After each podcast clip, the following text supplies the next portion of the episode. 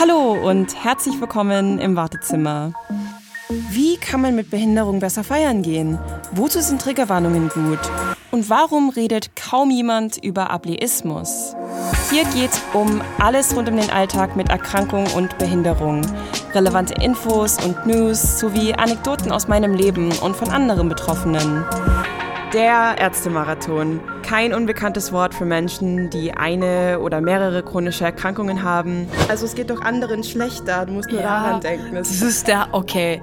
Ich muss sagen, ich finde den am allerblödesten, weil wenn jemand glücklich ist, dann gehst du ja auch nicht hin und sagst, hey, weißt du eh, es gibt Leute, die sind noch viel glücklicher als du.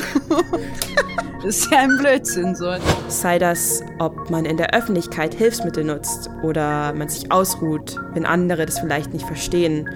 Oder wenn man sich entscheidet, eine Therapie zu machen, worüber andere vielleicht beurteilen. Do it for you and not for them.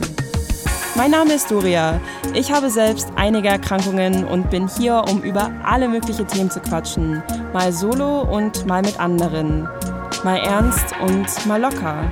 Denn das hier ist nicht euer typisches Wartezimmer. Also, wir hören uns. Ich freue mich auf euch.